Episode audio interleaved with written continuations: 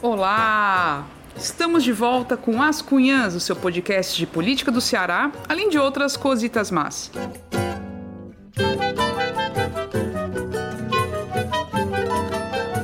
Eu sou Camila Fernandes e, como sempre, estou ao lado de outras duas cunhãs jornalistas mais do que perspicazes. A Inês Aparecida. Oi, Inês.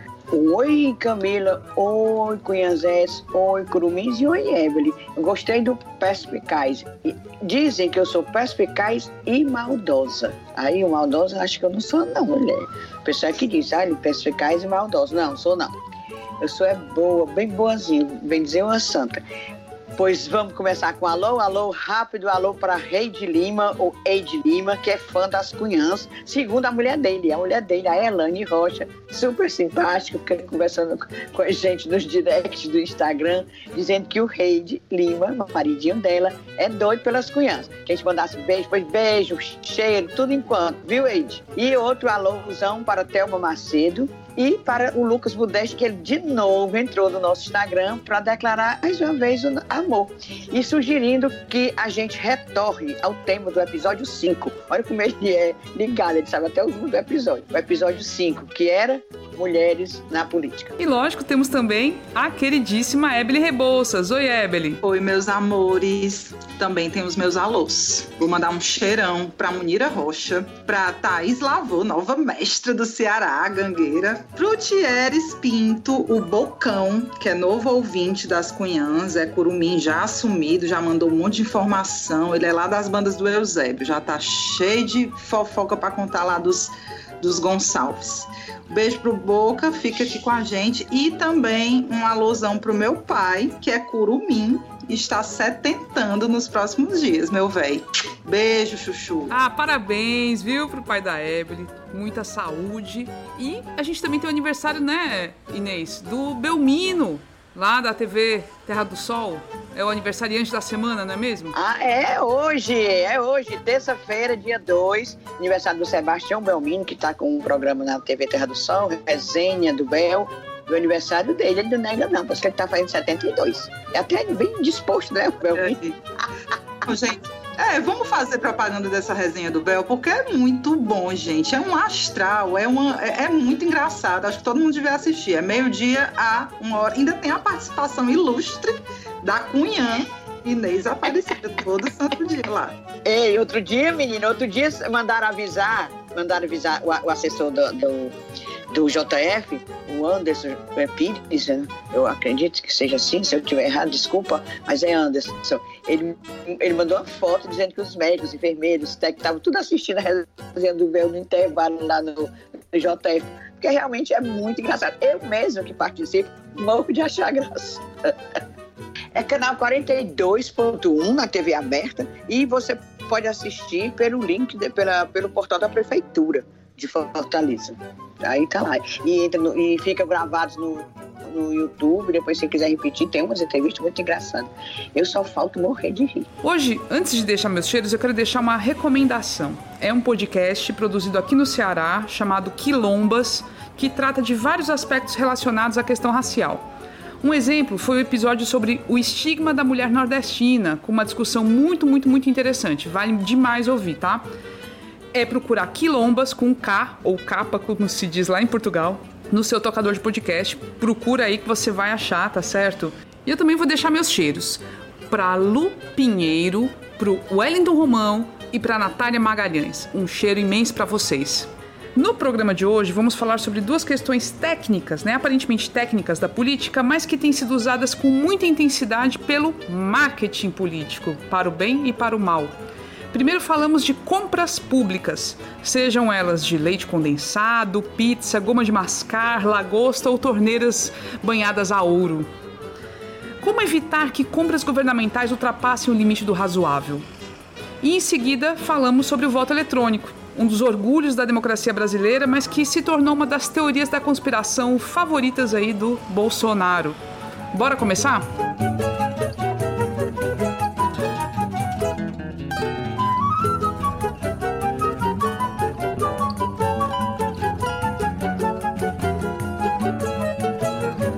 Semana passada estourou o escândalo do leite condensado.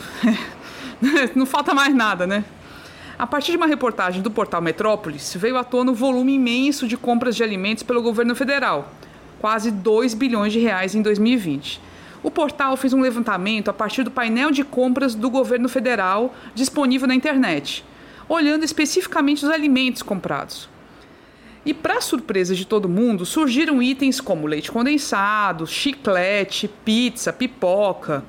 A imensa maioria dessas compras é feita pelo comando do Exército. Como Bolsonaro alegou, o leite condensado serve para dar energia para os soldados e o chiclete para higiene oral. E, e os dentes cariados? Vala, menino, dá dente, dá dente cariado, que higiene oral, vai lá. E ele ainda mandou enfiar o leite condensado, né? Vocês sabem onde, eu não vou reproduzir aqui, tá? Ao reclamar que ele não comprou nada disso, que ele não tem nada a ver com isso, que colocam como se ele tivesse comprado, mas é tudo mentira e tal. Essa história nos leva a pensar no velho dilema das compras públicas. Muitas e muitas vezes rolam polêmicas, tanto na esfera nacional como na local.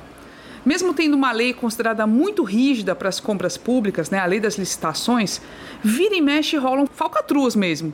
Nessa história do leite condensado, já surgiram suspeitas de superfaturamento e de uso de empresas laranjas favorecendo diretamente gente do Exército.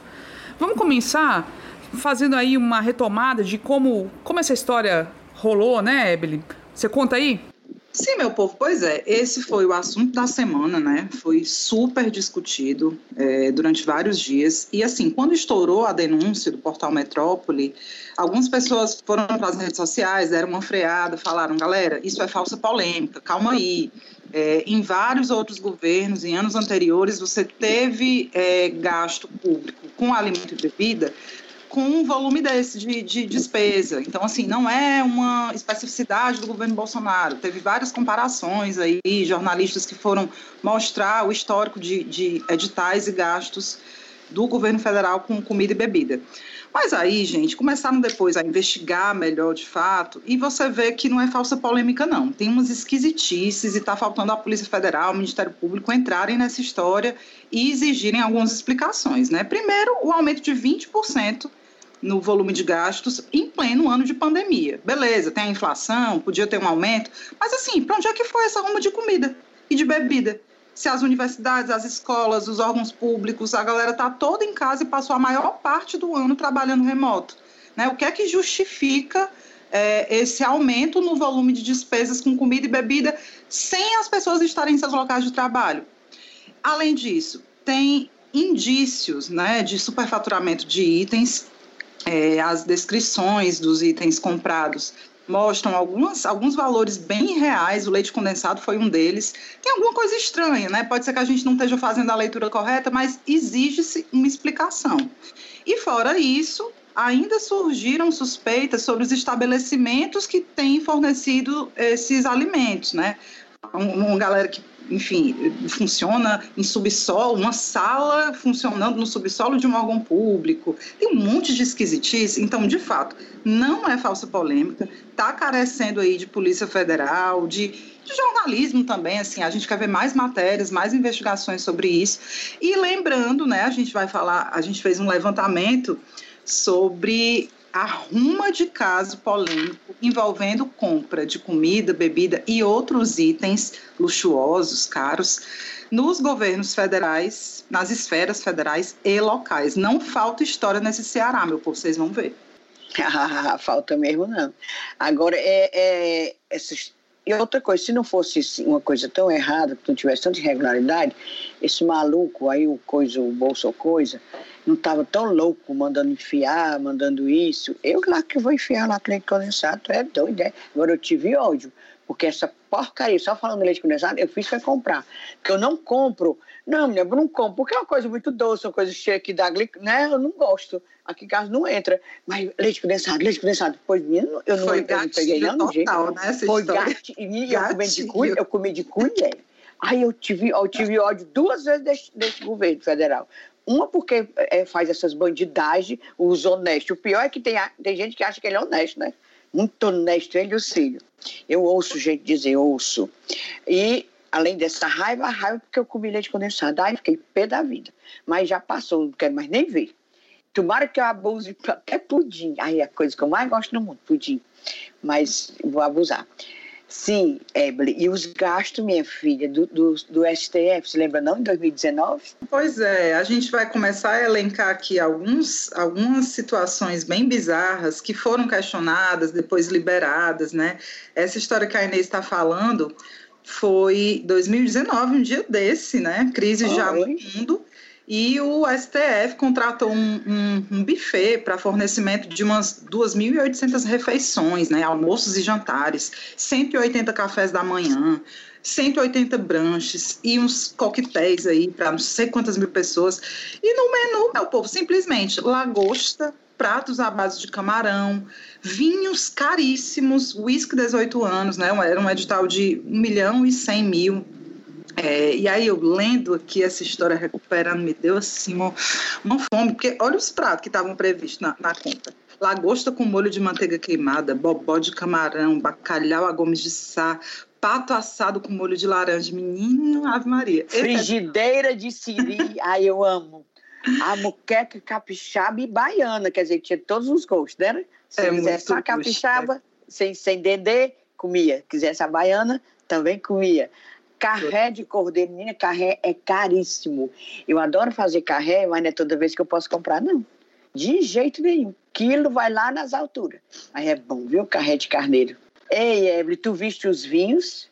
Ave Maria Camila, a gente que né? gosta, a gente, a gente gosta, mas compra das promoções, né? 20, 30 reais. Olha, né? os vinhos. Olha, se for ó, o vinho tinto seco desse tempo aí do STF, né? Tinha que ser Taná ou assemblage. Tendo esse tipo de uva, só podia ter esses duas, essas uvas. Chique, no vinho fino seco, tinto fino seco. E de safra igual ou posterior a 2010. E que tivesse ganho pelo menos quatro premiações internacionais. Eu nunca ouvi falar, Evelyn Camila, a pessoa botar esses detalhes todos no edital. É, porque Olha, na conta do cão, né? Na conta do cão, o cão pagando é bom demais botar essa ruma de coisa. Tem toda uma discussão, né, sobre, porque assim, são, são eventos com altas autoridades, é, você não vai servir buchada e panelada. O que eu acharia maravilhoso. Se eu, eu adoro panelada, mulher, ia adorar ir para um jantar, um almoço desse. Tem essa discussão, mas assim, tem coisa, gente, que não se justifica de fato. Né? Vinhos especiais caríssimos. Né? Você ter realmente um, um, cardápio mais elaborado, mas tem coisa que passa do limite do razoável, né? É, é escracho. Minha, minha filha, mas nesse 2019 aí não foi só o de comer, não. Ele tinha, o Dias Toffoli foi o Dias Toffoli. Por isso que eu digo, tem dias ruins, dias péssimos e dias Toffoli. o Dias Toffoli queria gravar, queria gastar 29 milhões de reais. Não era só com os de comer, não. Era reforma do gabinete da presidência do tribunal, que ele era o presidente, né? E compra de mudar até os telefones fixos. Por quê? que ele achava que estava sujo? Os telefones, de, de tanto povo ouvir? Pois foi, era, era um total de 29,5 milhões de reais em 2019. Nessa época, bom lembrar que cortaram o quê? Dinheiro para as universidades. Lembra do bloqueio? Na faixa de 2 bilhões de reais. Mulher, não sei não, não sei não. É, o problema, o problema de tudo é, tem, aliás, tem dois, tem alguns problemas nessa história, né? Porque as, as verbas são separadas. A gente sabe o quanto a justiça tem muito dinheiro e o legislativo também tem muito dinheiro. E é, esse dinheiro, por exemplo, quando está sobrando, eles têm que gastar, eles gastam mesmo. E aproveitam e gastam com coisas luxuosas. O executivo acaba tendo, de, assim, proporcionalmente, vamos pensar, com tudo que tem para gastar, acaba tendo menos dinheiro. E mesmo assim tem as distorções. E nessa história do Exército, né, que é principalmente os gastos que a gente, que o portal Metrópolis mostrou, esses gastos são principalmente do Exército. O Exército, a gente está alimentando e engordando, né, Inês, os, os, os soldados. Engordando, saindo Garcia. Sargento Garcia. Os caras. As Sargento Garcia qualquer dia de papoca. A cara as bochechas pra colar, o bucho pra colar. Né? De comer essas besteiras. Leite condensado, pipoca. Aí pronto. E outra coisa, que que dieta baixa, que dieta não é assim é errada. Não, isso que então, não, até tá isso errado. a gente tem que questionar, né? Que qualidade. Gente, refrigerante, refrigerante, sabe? Pois é, só coisa que engorda, que faz mal, coisa doce. Mas o ponto assim, fora essa questão do dinheiro ser de cada esfera, né? Cada órgão tem o seu dinheiro e tal, e é complicado. Tem um problema também das, da compra em si. Por exemplo, imagino que se os caras botassem na licitação uma, um vinho, ah, pedindo lá, um vinho tinto é, qualquer, sei lá, botasse assim na, na, no, no, termo de referência lá, vinho tinto. Podia vir um vinho, sei lá, São Francisco. Ou um vinho sangue de boi. Eles não queriam isso, entendeu? Sangue de Eles... boi. Não, mas também aí é exagero. Nem eu não, eu sei, mas assim, tem que né? especificar, tem que trazer especificações na, mas, mas, é muito detalhe, tinha que ser premiado, mulher. Os vinhos premiados. É, é exagero. Oxi. Mas aqui no Ceará, falando aqui do Ceará, né, gente? Aqui as historinhas são boas também, né? A gente lembra aí do, dos momentos felizes também, né? De, de, refeições muito bem servidas com tudo que é lagosta e tudo mais, né, Inês? Pois é, menina. Aqui também tem uns casos assim, né? Uns comes e bebes bem avançados. Menino, é muito bom. Deve ser. Eu nunca, nunca fiz, nunca gastei com dinheiro além só como com, com o meu, mas deve ser muito bom rasgar assim, né? Com o dinheiro dos outros. Ah, Maria, deve ser ótimo. Pois em agosto de 2013, que foi um ano depois da inauguração do centro de eventos, que depois nós vamos falar, teve uma licitação de 3,4 milhões. Aliás, um montante de 3,4 milhões para um buffet aqui de Fortaleza de luxo foi registrado no Diário Oficial do Estado e assustou os deputados da oposição. Tinha que assustar mesmo, né? Porque 3 milhões e, e, 4 tinha que assustar. Aí o Cid Gomes, inicialmente, que o governador era ele, afirmou que o buffet era necessário porque ele, como governador, recebe chefes de Estado. Aí em seguida, mas em seguida ele disse que era necessário e cancelou esse contrato em parte, né? Ele cancelou, diminuiu mais aí esse, esses coisas, porque houve muita denúncia na Assembleia. Um dos denunciantes era o deputado Heitor Ferrer. A defesa na época foi feita pelo então líder do governo, que era o deputado José Sarto, hoje prefeito de Fortaleza. Ele disse que era necessário, justificava que era necessário, porque era o CID recebia gente de fora, mas o Heitor Ferri dizia assim: quanto mais explica, piora a situação. E realmente foi um incômodo danado para todo mundo, né? para, os, para, para o próprio pessoal da situação, para defender uma coisa dessa. E aí a oposição, que é muito pouca, sempre a oposição na Assembleia, a gente sabe que é três gatos pingados, mas aí pelo menos se revoltou. E o Heitor Ferrer foi que levantou a questão, ainda foi taxado de demagogo. Você é um demagogo, porque está dizendo essas besteiras para aparecer, para fazer média, para aparecer na mídia, papapá, papapá. Mas, no fim das contas, continuou o buffet, mas gastaram menos. Sim, aí vocês se lembram do carnaval em 2008? Uhum. Carnaval, durante o carnaval de 2008, os companheiros Cid Gomes a mulher, a sogra, menina, se lembra daquele voo não, que saiu Sim, tudo quando foi canto, que ele levou até o voo da sogra, o famoso então, voo da sogra. da Maria Célia. É, aí ele fez uma viagem oficial à Europa com como governador do Ceará, usando dinheiro público. Tá entendendo? Ele e mais seis pessoas, incluindo a sogrinha. Claro que ele era louca, viu? Você não levasse a sogra, né? Pois com essa brincadeirinha desse carnaval, esse passeio com a sogra e tudo, foram gastos 423 mil reais, sendo 388 mil apenas com o aluguel do jatinho, certo? Que eles foram de jatinho, que pensa? Ia fazer bem check-in aeroporto, são nem fuleirais, né? Foram tudo no jatinho. Então, aí o Cid Gomes pediu desculpa pelos gastos de verba pública na viagem. Pronto, fica por isso, é gasta. Desculpa, negado, eu gastei aí, né? Mas desculpa aí, viu? Desculpa aí. E não vai fazer ressarcimento, Essa história ah. eu lembro bem, porque por causa dela, o Cid Gomes me odeia até hoje, provavelmente, certo? É, eu não oh. dei o furo dessa história, não, mas eu tive. É, um, o confrontei numa coletiva que ele deu lá na Assembleia sobre, sobre isso para explicar essa história. E foi bem chato, assim, porque ele justificava. A justificativa era a seguinte: eles já iam de jatinho, porque eles consideravam que era para eles fazerem o percurso que eles iam fazer era mais prático, mas tinha lá o um número de assentos no, no jatinho e que não tinha problema nenhum darem a carona para a sogra, porque a coitadinha da Maria Célia, da esposa dele, era muito jovem, ia ficar muito sozinha. Oh, meu Deus. Oh, tinha uma vaga é, é. mesmo. Aí eu falei, mas, mas agora qualquer cidadão cearense que queira uma caroninha para a Europa vai poder pegar uma né, uma carona com o governador, isso é favorecimento, isso é errado, isso é antiético. E a gente teve uma discussão muito forte sobre isso na Assembleia. Ele, tipo, ele não queria nem responder nada, ele só queria dar uma de, um depoimento, uma declaração, mas aí lá, né, os jornalistas mesmo, a gente foi para cima e foi uma situação meio meio pesada por isso, mas infelizmente, é, é, esse é mais um, um, daqueles exemplos de favorecimento dos recursos públicos que, infelizmente, acontece. Não é para político viajar de jatinho. Qual, por que, que ele é superior e não pode pegar um voo? Um voo comercial normal? Qual é o problema disso? Se quer ir de jatinho, tira é. do bolso, né? Pois é. E outra coisa, tão engraçado, coincidência, né? Uma viagem a trabalho no carnaval, né? Não é coincidência, né? Demais. Para copiar, ele não quis ir, né? Para copiar, para Mombasa, o carnaval na Europa. Salitre, claro. né? Salitre. E, e, e, outro dia no, no, Instagram a gente fez a brincadeira do Verdade Mentira. Teve gente que perguntou, teve alguém que falou assim: é verdade que vocês amam os Ferreira Gomes e tal? Aí eu só lembro, eu só lembro dessa história. Olha, eu, eu posso até amar o que não é verdade, mas eles não gostam de mim. Gostam mulher, não, o pessoal pensa que quando a gente fala é porque ama ou odeia. Não, a gente tá só dizendo é, os fatos, é verdade. É só isso. Mentir? A gente pode ficar escondendo é, as coisas? Não. Por exemplo, a gente pode esconder que o Cid Gomes pagou 650 mil reais por um show da Ivete Sangalo para inaugurar um hospital. Vocês se lembram demais, desse outro também, demais. não? Inauguração do hospital da região norte de Sobral.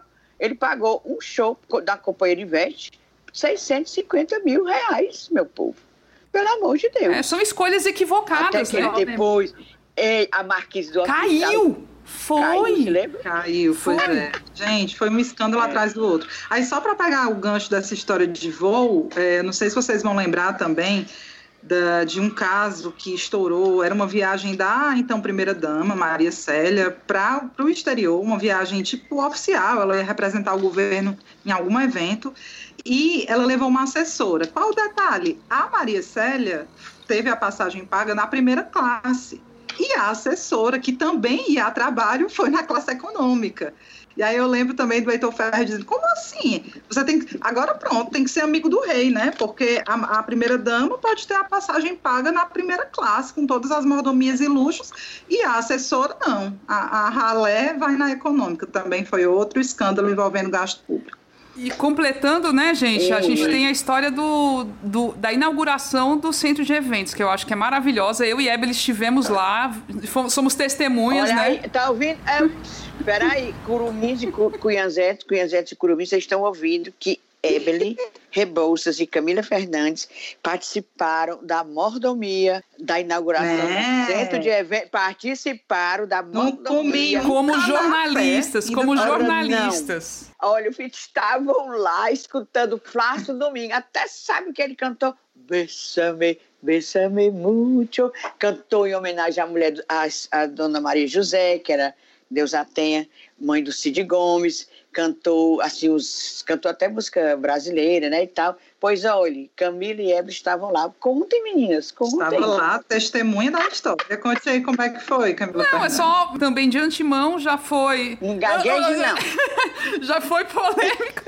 Tanto pela contratação do Plácido Domingo, que foi bem caro, né? Foi um valor altíssimo. Vocês têm o valor aí? 3 milhões 98, 556 e 58 foi centavos. Foi uma grana absurda. Você tinha 500... Eu queria saber o que já veio 58 é, centavos. Os centavos. 3 milhões 098 556 Nem para arredondarem É porque era dólar, aí faz, faz a, a conversão do dólar, né?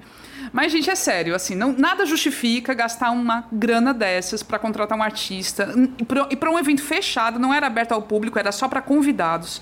É, assim, nada, nada, nada se justifica. Essa foi a grande polêmica, na verdade, Camila, porque além, obviamente, do, do, do volume do gasto, a grande polêmica que era um, fecha, era um evento completamente restrito, só mesmo para enfim, tinha, tinha colunista social, tinha muita gente. Eu estava vendo as fotos. Menina, é legal de ver nas fotos Ei, os que estão intrigados hoje, tudo no tititi, eu disse Oliveira Sim. lá, também se não era adorando aquela, aquele, aquele regabol, tinha coquetel e jantar, minha filha. Aí eu só olhando as caras, passando as fotos, vendo as caras, olha, hoje, fulano de, aqui fulano tem gato ciclano, Beltrano com não sei quem, isso aqui, é um menino, é muito bom de ver essas fotos, né? 2012, bom registrar. Na época, 100 mil reais era o show do Tom Cavalcante, 100 mil reais.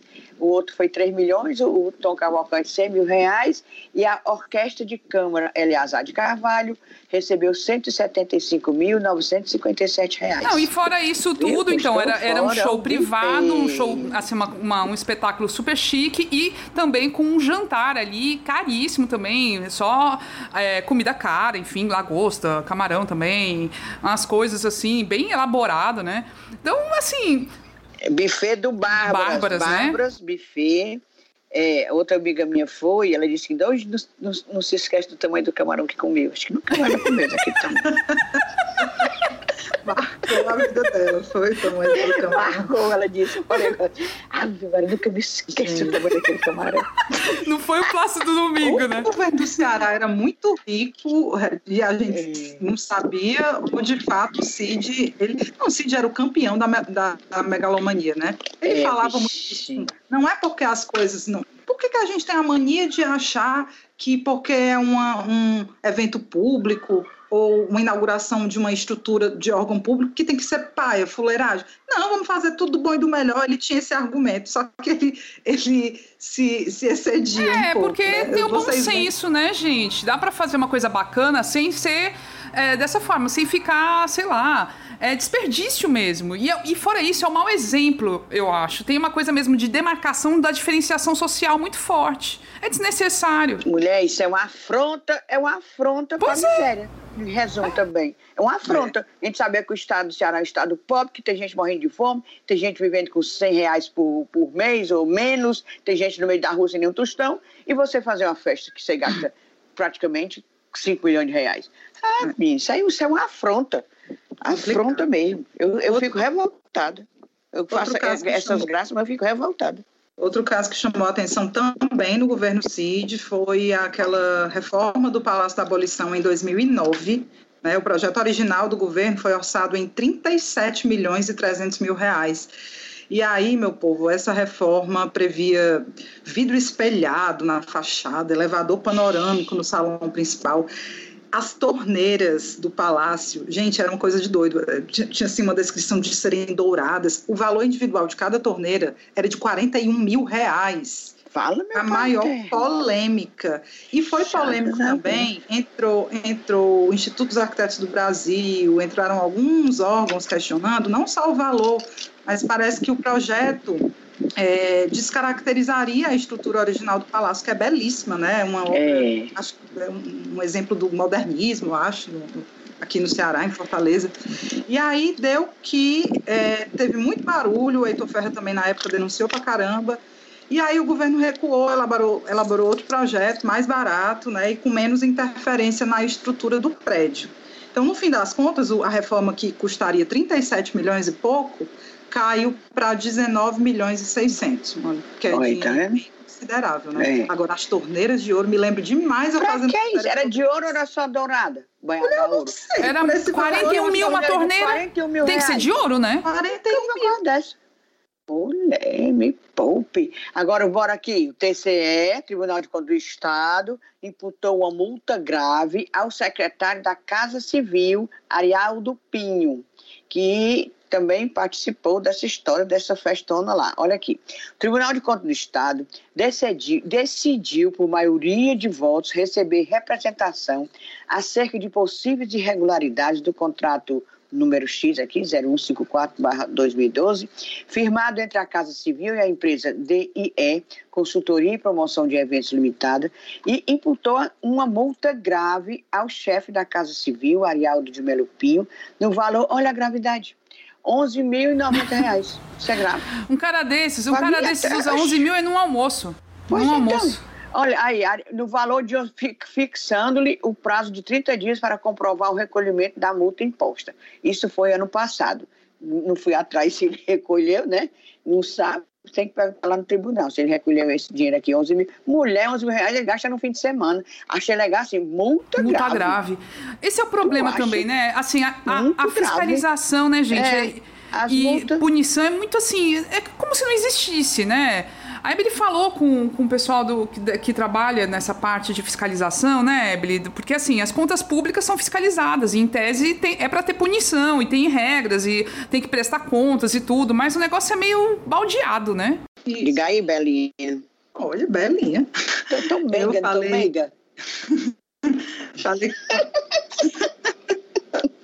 Sim, pessoal, eu falei com uma, uma pessoa que trabalha na fiscalização de contas públicas, né? E ela explicou algumas questões aqui sobre como é que o que é, que é levado em conta na, nas auditorias e nas, nos julgamentos de contas do, do setor público. O primeiro ponto de análise de qualquer compra é a comparação de preços em aquisições similares as contratações públicas devem ser sempre precedidas de uma pesquisa de preços, né, para a elaboração do orçamento estimado, para que se identifique os preços praticados no mercado.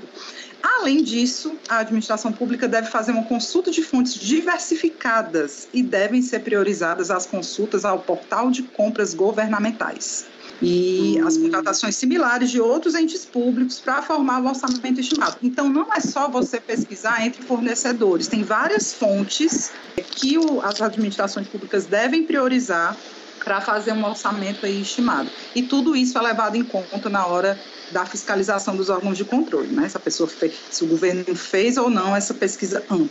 Outra questão, os tribunais de contas, nas suas fiscalizações, devem avaliar alguns aspectos, entre eles a legitimidade. Ou seja, não é só negócio de preço, não.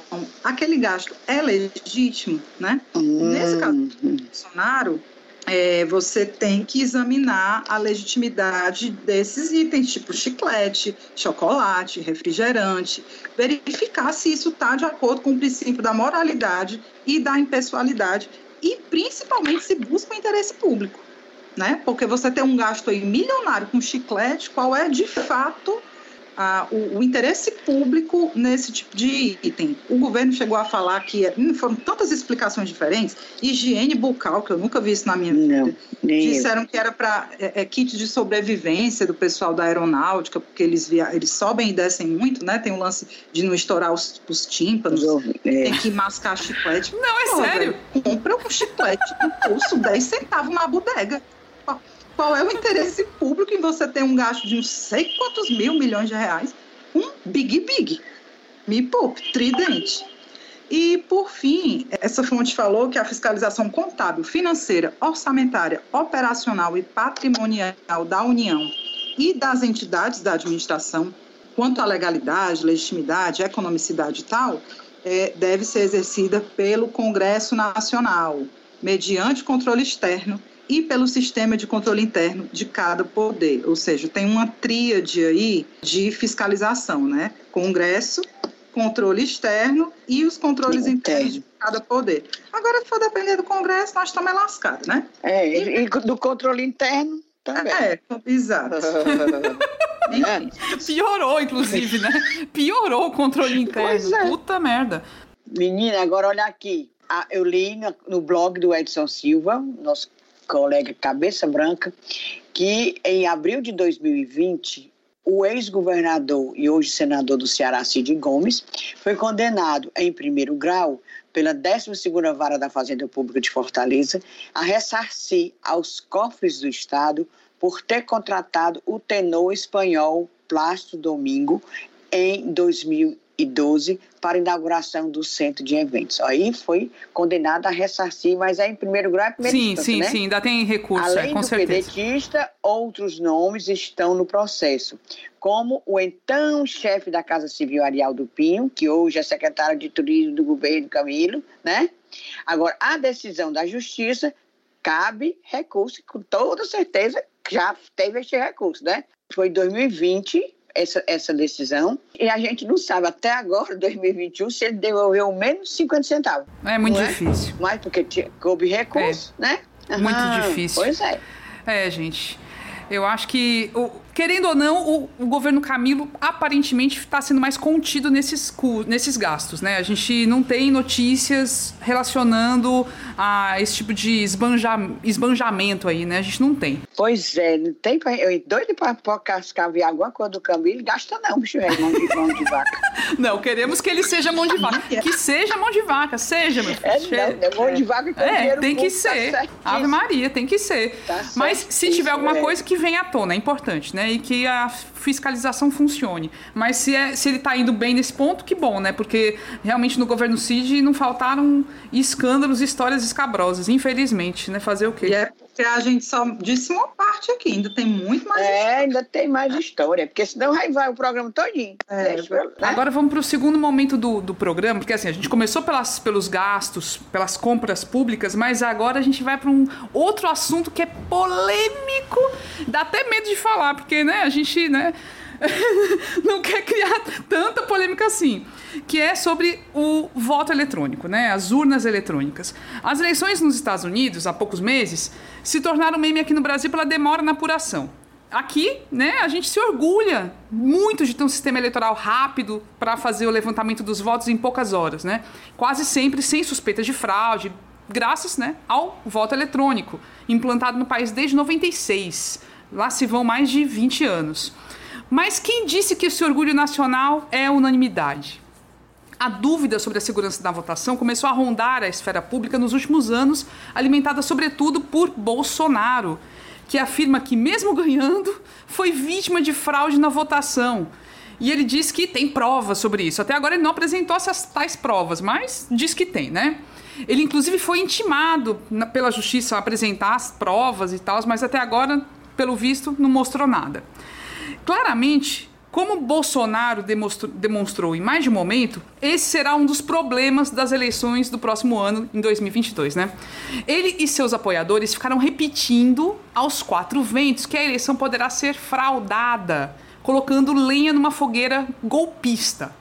Sim, né? Já estamos cansadas de saber. Bolsonaro deixa no ar que pode não aceitar o resultado das eleições, caso não seja implementado o tal do voto impresso assanhando a turma que defende o golpe de Estado.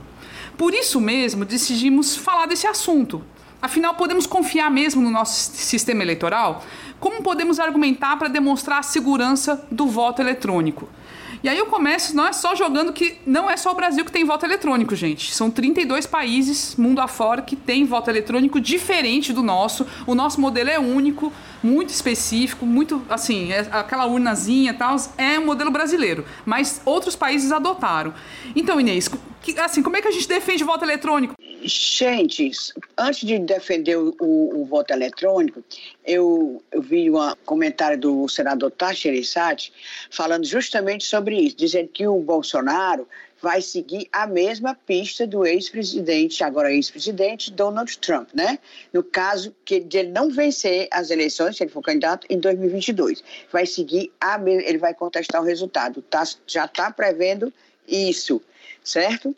E ele, uh, o Tasso diz também que o Bolsonaro prepara, além desse, dessa história, já está começando a, a, levantar suspeitas desde agora, um negócio que nem foi votado ainda, e diz que ele está também, teme, teme o Tássio, que ele queira botar a polícia militar na rua.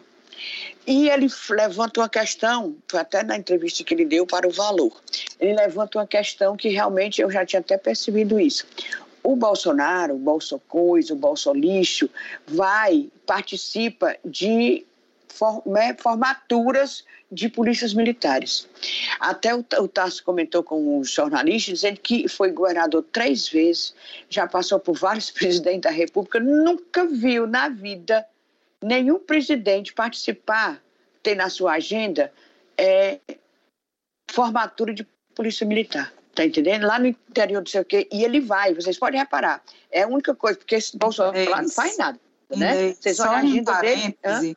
Só um parêntese, eu fiz uma, um artigo junto com o Ícaro uma vez sobre a, a pré-campanha, a construção da, da campanha do Bolsonaro, e é impressionante, há muito tempo ele vai para esses eventos, e sempre filmando, e sempre, assim, é, é, é, era uma das estratégias de comunicação dele ir para essas formaturas, filmar e jogar nas redes.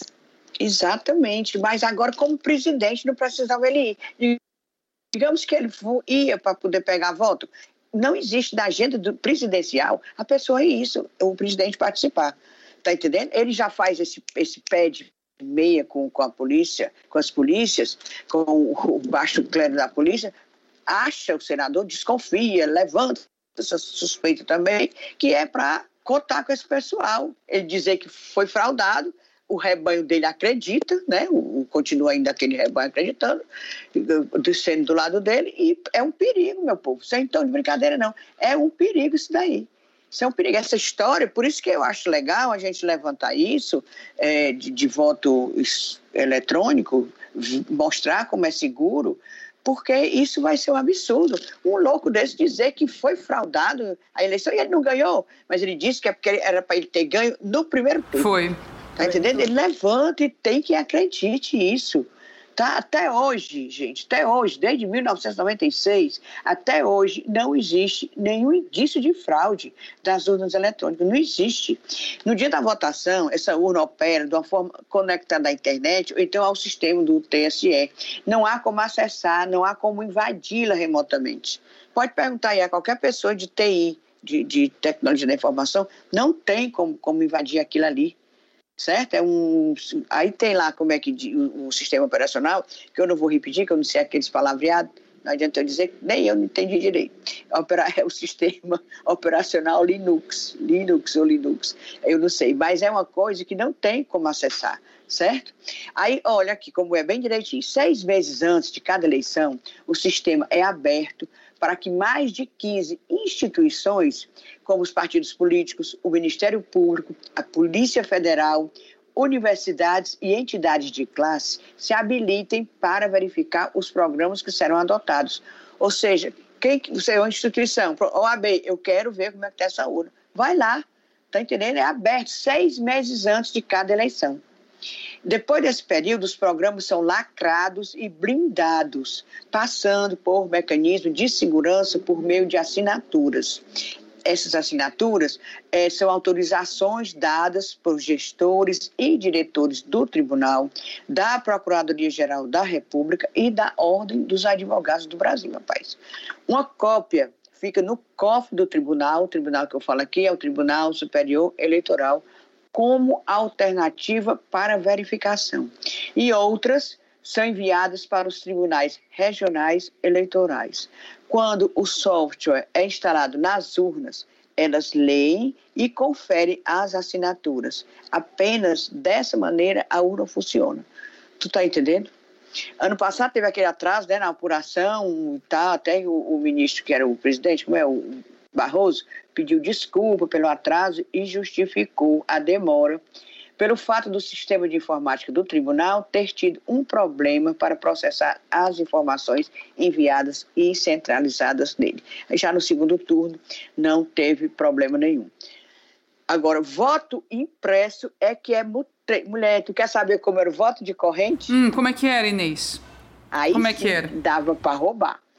É o seguinte: é muito engraçado. Eu, eu então peguei voto, claro, né? Voto contagem de voto, sim. Eu também peguei, eu também é, eu, eu votei no papel, papel, também. 94, é. foi, foi a primeira eu eleição. Eu votei e, e cobri, e cobri a conta. Sim, sim. 98, ah, né? quantos, quantos 98, ainda, é, 98 ainda tinha muito voto impresso ainda também. Eu cobri também. É, e era demorado que só. É, mas eu cobri muito antes. Eu sou um pouquinho mais diferente do que você. sim, eu cobri, sim. né?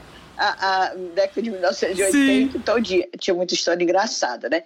Agora, esse voto de corrente, até que eu demorei um pouquinho para entender, mas eu vou tentar explicar como é. É o seguinte: o candidato vai de conta que eu sou a candidata a vereadora. Vamos botar para vereador. Aí eu chamo um fulano, certo? Fa, imprimo uma cédula falsa, igualzinha, cansei de ver. Ah, era um papelzinho assim, bem, bem fulano. Aí você imprime a, a, a, um falso e manda uma pessoa votar, tá ali. Aí a pessoa vai. Quando chega lá na mesa, o, o mesário lhe entrega uma, uma cédula verdadeira, né? Aí você não bota a cédula verdadeira na urna, vai botar a falsa, entendeu? Ou seja, vai perder um voto. Só que o primeiro já é perdido, mas isso aí tá certo. Aí ele não volta, ele não ficou no bolso com o verdadeiro? Aí chega no verdadeiro, chega para o vereador, aí está aqui, aí o vereador já preenche preenchia, né? Que era naquele tempo, preenchia. Então, ele chega de novo, o outro, o outro eleitor vai na mesa, recebe uma cédula verdadeira, o outro já está com a verdadeira, pôs na urna. Ou seja, aí fica todo o tempo Caramba, Inês. Ele sempre trazendo uma voto, sempre trazendo uma cédula verdadeira. Só a primeira é que era falsa, tá entendendo? Aí volta, aí preenche bem direitinho. Ali na sessão tem um, um preposto ali do, do, do candidato e preenche. Tinha candidato aqui, rapaz, que sabia bem direitinho o, o, o quantos votos ia ter naquela urna de fazer essa marmota. Aí, isso aí sim. É como disse, eu, eu falei com o advogado Edson Guimarães, que ele é, é, especialista em direito eleitoral, ele disse que jamais, que acho que a, a, a, a Câmara jamais ia votar um, uma coisa dessa para voltar o, o, o, voto impresso, ele disse que é um retrocesso, que o Brasil dá um exemplo para o resto do mundo dessa história do voto eletrônico, rapaz.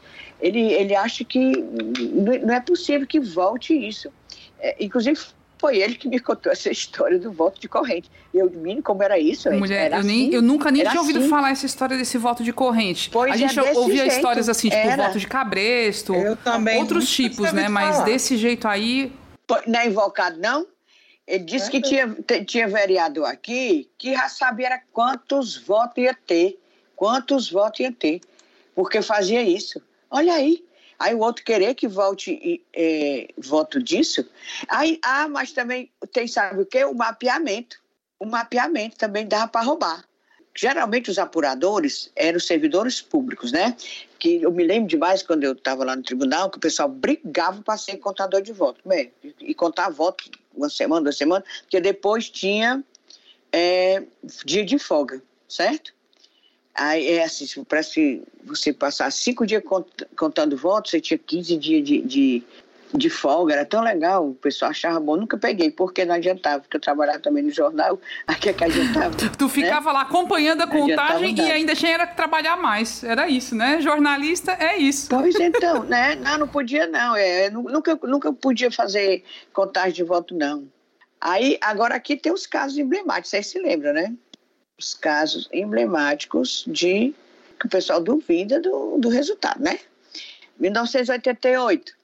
1988, candidatos a prefeito Edson Silva, pelo PDT, Ciro Gomes, era pelo PMDB, era pelo PSDB. Ele ainda estava no PMDB, PMDB né? era, era PMDB. PMDB. PMDB, era, foi é, Juraci, Todo mundo dado como, como eleito o, o Ciro Gomes e tal, quando, durante a apuração, no no decorrer da apuração, né, contando os votos lá, Edson Silva, ou panelada, passa na frente, passa na frente e fala minha Nossa Senhora e que este homem vai ganhar, e esse homem vai ganhar, aí de repente, não mais que de repente, foram impugnadas 54 urnas, mulher, demais, 54 urnas no conjunto Ceará. Aliás, 53, desculpa aí, um, 53 urnas no Conjunto Ceará, que era onde o Edson Silva estava é, bombando. Menina, era voto, era assim se derramando, sabe? Aí os advogados do PMDB, né, na época, lógico, muito advogado, partido com dinheiro e com apoio de empresário e tudo, contratando advogado de primeira linha, impugnaram 53 urnas do Conjunto Ceará. Aí, e foi uma diferença mínima, né? Ganhou. Que o Ciro ganhou, foi muito pouquinho Exatamente. voto. Menina pôs 5.135 votos por aí. Pouco mais de 3 mil votos. Ou oh, 5 mil votos. E até eu agora pergunto se depois contaram, des, desimpugnar essas urnas. Até hoje, nós estamos em 2021, isso foi em 1988, nunca essas urnas foram abertas. Quer dizer, se você, urna eletrônica tinha isso? Não, não tinha isso. É. Beli, tu fez uma pesquisa sobre a segurança da urna eletrônica, né? Assim, por que, que a gente pode confiar mesmo na urna eletrônica como esse equipamento que não vai ser fraudado? Sim, meu povo. É, é, tem um artigo bem bacana que vocês acham fácil na internet do Rodrigo Carneiro Coimbra. Ele é mestre em ciência da computação pela UNB, Universidade de Brasília, e é analista judiciário do TSE. Ele explica por A mais B por que, que a gente pode confiar nesse sistema, certo? Eu vou dar só uma resumida, porque de fato tem muitos elementos né, de confiabilidade. Ele fala em testes públicos de segurança, acho que a Inês até comentou isso. É, e esses testes públicos têm mostrado que nenhuma tentativa de adulteração dos sistemas ou dos resultados da votação tem tido êxito. Né? Isso tudo é testado com muita frequência e a cada eleição e nada de adulteração, fraude consegue ter êxito nesses testes. Além disso, tem diversos mecanismos de auditoria e verificação, como a Inês falou, que podem ser demandados pelos candidatos, pelas coligações, Ministério Público, OAB, e de forma séria, não é que nem o Bolsonaro faz, não, quer ficar jogando suspeita, não formaliza nada, não dá é, demonstração nenhuma do que é que ele está dizendo que foi fraude. Existem formas de solicitar, e ninguém, que eu saiba, tem solicitado e obtido êxito nessas denúncias de fraude, não. É, um mecanismo simples que o Rodrigo cita é a conferência do boletim de urna. No final da votação, o boletim com a apuração dos votos de uma sessão é, se transforma num documento público. E o resultado de cada boletim pode ser confrontado com o que é publicado no TSE. Então, também é fácil você saber se o resultado que o tribunal está dando bate com é, o das urnas. Né? Você pode fazer essa comparação. A questão da urna eletrônica também usa o que tem de mais moderno quanto às tecnologias de criptografia, assinatura digital, resumo digital, né?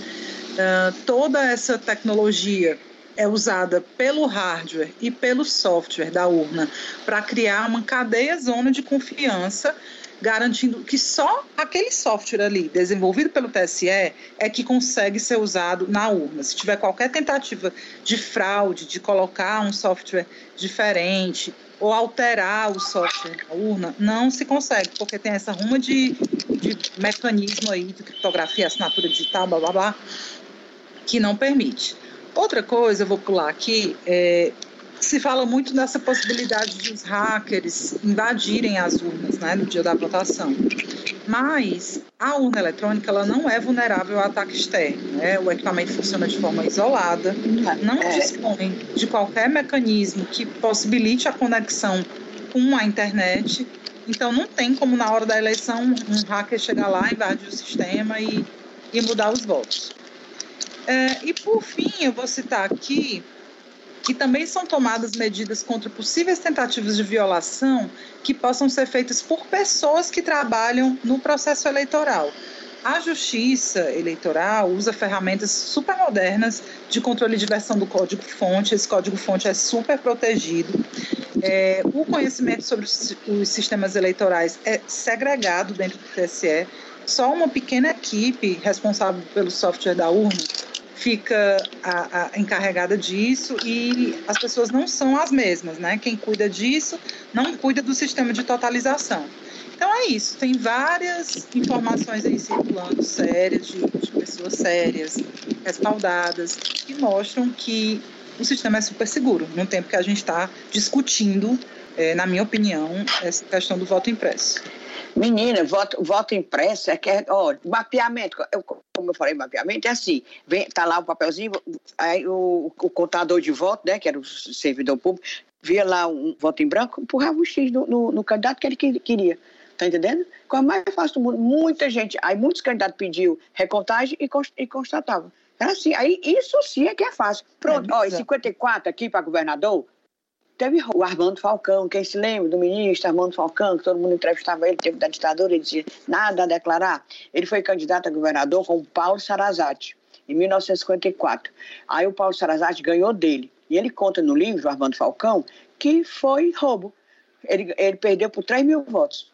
Ele conta bem direitinho no livro dele, desse Armando Falcão já morreu. Todos dois, né? E em 62, na eleição de prefeito de Fortaleza, quando o Murilo Borges foi eleito, que corria com ele, o Périx Moreira da Rocha, que era o apelido era Pequim. Pequim, olha o resultado. O Murilo Borges teve 34.328 votos e o Pequim 33.022. O Pequim também dizia que foi roubo. Foi roubo. Coisa mais fácil do mundo, né? É você, você fraudar aquele voto impresso, coisa mais fácil do mundo.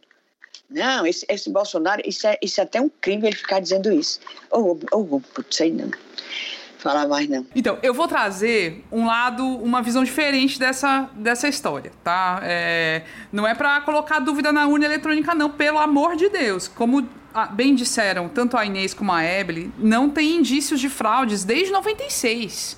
Então, isso demonstra que é de fato um meio seguro e que está aí dando sucesso. É um sucesso. Perto do que era o voto à mão, né, o voto manual, assim, é uma garantia mesmo de cumprimento da democracia, não tenho dúvida disso. A gente sabe que ainda tem compra de voto, outras formas aí de fraude, mas a fraude na urna eletrônica não tem, não tem indícios.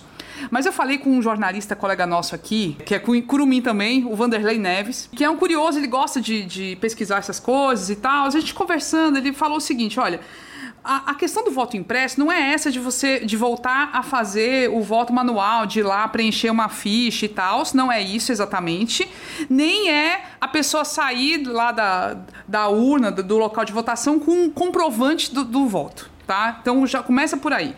É uma questão que estava prevista lá no começo da implantação da urna eletrônica que tinha a urna e tinha do lado, tipo uma mini impressorazinha é, lacrada também, só com um vidrinho na frente. A pessoa, por exemplo, apertava lá o um número do, do candidato dela, do lado da urna mesmo, já via se estava correto no comprovante impresso e dava o ok. Quando dava o ok, aquele papelzinho já caía na, nessa urna lacrada e serviria só para ser um comprovante depois em caso de recontagem dos votos. Não é para a pessoa sair com papel na mão, não. De, assim, para provar que ela votou em quem ela Mas quem quer que fosse. Mas ficava tá? com a pessoa? Não, não fica. A ideia, a ideia é, é ficar lacrado na urna.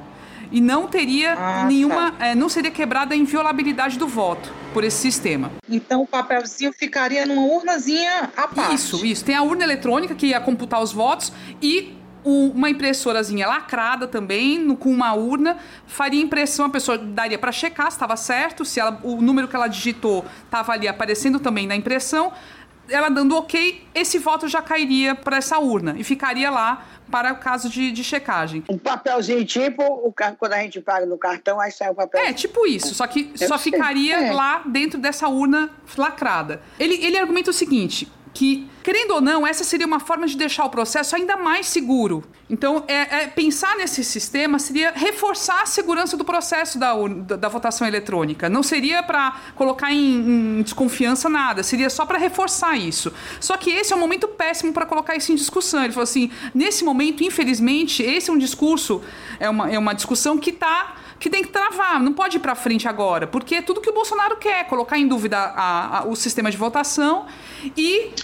Pois é. Então, mas esse é o problema. Ele até citou um artigo de um, um doutor em filosofia que escrevia para a Folha de São Paulo, o Pablo Hortelado, que falava, que falou justamente sobre isso, sobre a urna eletrônica, sobre a necessidade de, discu de discutir o voto impresso, mas que é, essa é uma discussão que está interditada pela, pelo contexto político, né, pela polarização.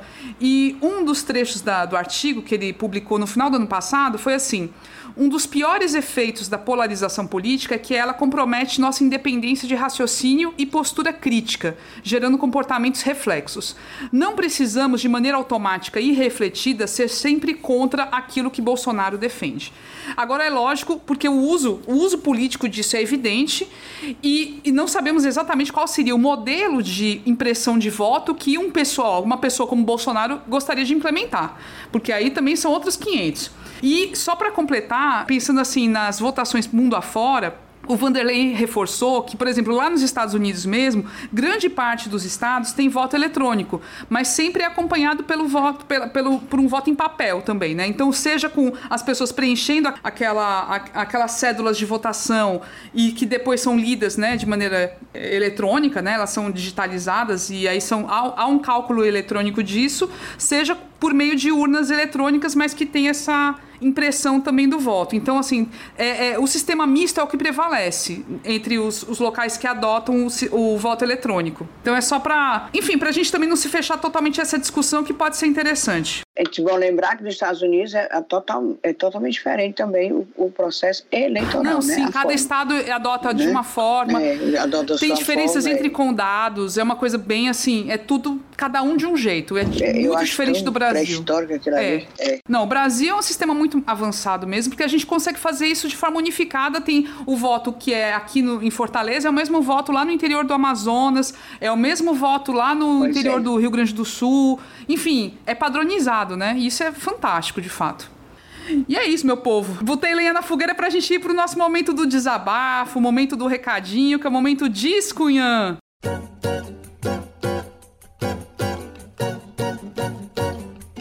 É, vamos começar pela Cunha Ebele, Rebouças. Meu povo, meu descunhar é Covid. É, a gente está vendo aí, né, esse cerco fechando, muito caso, muito caso sendo confirmado, muita gente próxima voltando a adoecer, o pandemônio no mundo. E eu estava pensando, cadê os hospitais de campanha, hein? Por que, que não voltam? Porque assim, eu olhei hoje o Integra SUS, a ocupação dos leitos de enfermaria e de UTI estão chegando a 90%. E eu não tenho visto notícia é, sobre a reativação dos hospitais de campanha, não, do PV, né? A gente sabe que o negócio vai começar a, a o tempo vai fechar pesado, né? E aí a minha, a minha, meu questionamento é só sobre isso. Ainda sobre Covid, é, eu tenho sentido falta também de mais aparições do Sarto e do Camilo explicando, falando mais sobre o tema. Eu acho que a gente está num momento bem diferente, assim. Eles fazem ainda, o Camilo faz, não estou dizendo que não tem, não. Mas eu acho que no primeiro, a primeira onda da pandemia, é, era mais transparente, era mais próximo, era mais frequente as aparições, as lives do Roberto Cláudio com o Camilo para falar sobre a situação e orientar a população e tudo mais, né? Então, eu falo sobre essa questão dos hospitais de campanha, dessa, desse diálogo mais frequente, mais aberto das autoridades com o povo pelas redes sociais.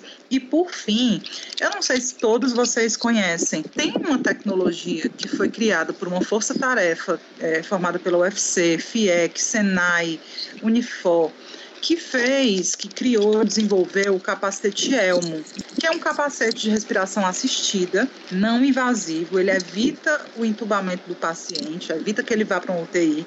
Você bota ali o capacete e você tem a respiração auxiliada, né? E esse, esse capacete ele está sendo produzido já industrialmente pela Smaltec. E assim, por que, que, não compra mais capacetes desses, sabe? Eu queria ver, pô, compramos aqui, é, não sei quantos, parece que já tem uns 500 entregues pela Smaltec. É pouco. Esses 500 não estão só no Ceará, acredito eu. Pô, se é um negócio que já está comprovado que reduz a, a, possibilidade de internação, né, que é não invasivo, está tendo pesquisa agora para fazer a versão 2.0 do capacete, para ele ser mais confortável, mais eficiente e tal. Por que, que não compra? Sabe, já tem umas tecnologias assim que podiam estar tá sendo mais usadas. Então, é só esses questionamentos que eu coloco no meu discunhã. E, mais uma vez, enfim, desejar saúde aí para nós tudinho. Agora diz tu, Cunha Inês Aparecida. Meu discunhã não é de Covid, não, nem respiradores, embora eu me preocupe tanto quanto vocês. Mas é uma denúncia que eu recebi é lá de Calcaia. É o seguinte, é, Calcaia e governo do estado. Em, no governo do Lúcio Alcântara ainda, ou seja, o Lúcio Alcântara saiu em 2006, né? 2006 ele foi candidato à reeleição, não se reelegeu. Quando ele foi quando ele era governador, teve um, fez um convênio com a prefeitura de Calcaia e inclusive para implantar um centro de promoção turístico ambiental da Lagoa do Banana, certo? Foi um convênio com a prefeitura, recursos federais do, do Prodetur, vocês se lembram desse programa, né? De turismo é, e SEMAS, certo?